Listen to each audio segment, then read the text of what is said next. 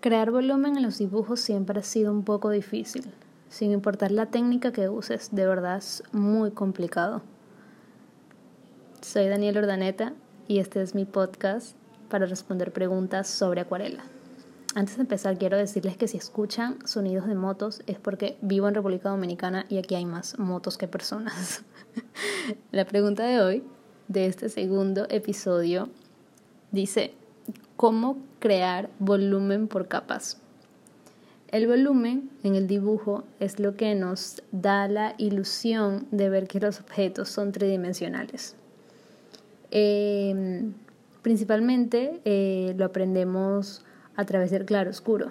Cuando, por ejemplo, tenemos un grafito y empezamos a degradar los tonos y vamos dándole tridimensionalidad a, una esfera, por ejemplo, o a un retrato o a un bodegón. En, las acuarelas eh, es un poco distinto, se puede lograr el volumen a través de, luces y sombras, pero em, mi forma favorita de lograr el volumen es a través de las capas. Verás, la acuarela es una técnica eh, que al ser aguada, al trabajar con agua, eh, puedes aplicar varias capas, unas encima de otras y sin, sin taparlas, ¿no? A diferencia de, por ejemplo, el, óleo eh, o el acrílico.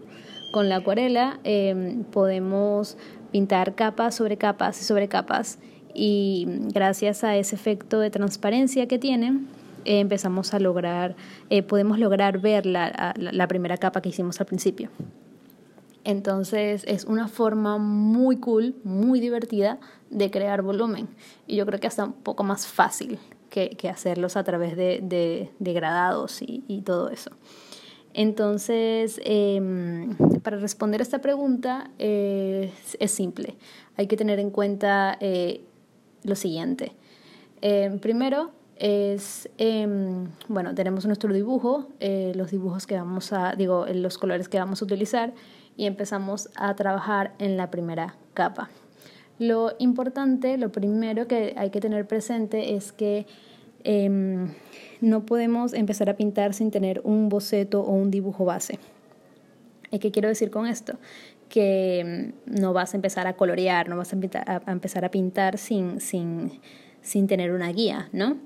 Eh, si estás aprendiendo, em, es muy importante que el boceto eh, que hagas previo a la pintura, ese boceto a grafito o, a lápiz o lo que sea, esté muy bien hecho. Eh, y este, digamos que delimitado o este, o sea, tú sepas cuáles son las zonas más, más oscuras y más luminosas. Te digo esto porque al momento de aplicar el color em, por capas ya sabrás a través del dibujo que, tienes de base eh, dónde vas a aplicar más capas, o sea, dónde el color se va a ver más fuerte, dónde el color se va a ver más oscuro y dónde el color se va a ver em, más claro, ¿no? Entonces, em, para que no te salga mal, porque trabajar en capas eh, tampoco es que sea súper sencillo, hay que tener mucha paciencia. ¿Escucharon? Las motos, las motos, nunca se van. Em, entonces decía que para, para, trabajar por capas hay que tener muchísima paciencia porque eh, tienes que esperar que seque. Aplicas la primera capa del dibujo, la primera capa del color, ya sea de un solo color o mezclando varios tonos. Em, tienes que esperar que seque. Una vez la capa esté completamente seca, seca perdón, aplicas la segunda y aplicas la tercera. No importa la cantidad de capas que tenga tu dibujo siempre y cuando tú estés satisfecha eh, y tu papel aguante, por supuesto. Em, eh, trabajar por capas es súper divertido. De hecho, em, como te digo, puedes aplicar la cantidad de capas que quieras. Y el truco es el siguiente, el truco es que en las zonas donde hay más sombra aplica más y más capas para que el color sea un poco más oscuro y más, eh, em, y más opaco y en las zonas de luz, por así decirlo, aplicas menos capas y aplicas más agua para que el, color este sea, sea más claro y se diluya muchísimo más. Una de las cosas que uno de los truquitos que a mí me encanta de la acuarela es que mientras más agua eh, puedas aplicar en el pigmento, eh, el, pigmento se va hacia los bordes de donde está mojado, de la zona donde está mojada.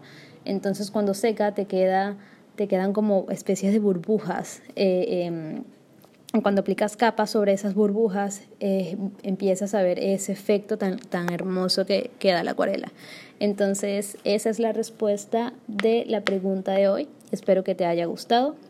No olvides visitar mi página web danielordaneta.com donde podrás encontrar el texto de este podcast y quizás algunas imágenes que lo, lo, acompañen.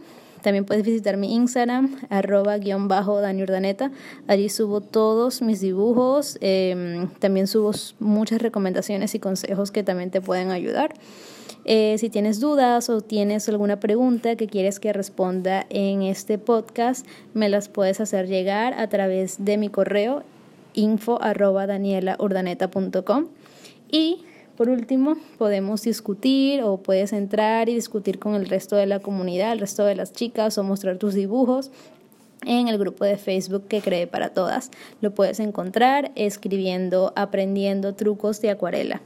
Allí envías la solicitud y serás aceptada para poder compartir los dibujos y dudas que quieras. Nos vemos pronto. No sé por qué digo nos vemos, en realidad nos escuchamos pronto. Bye.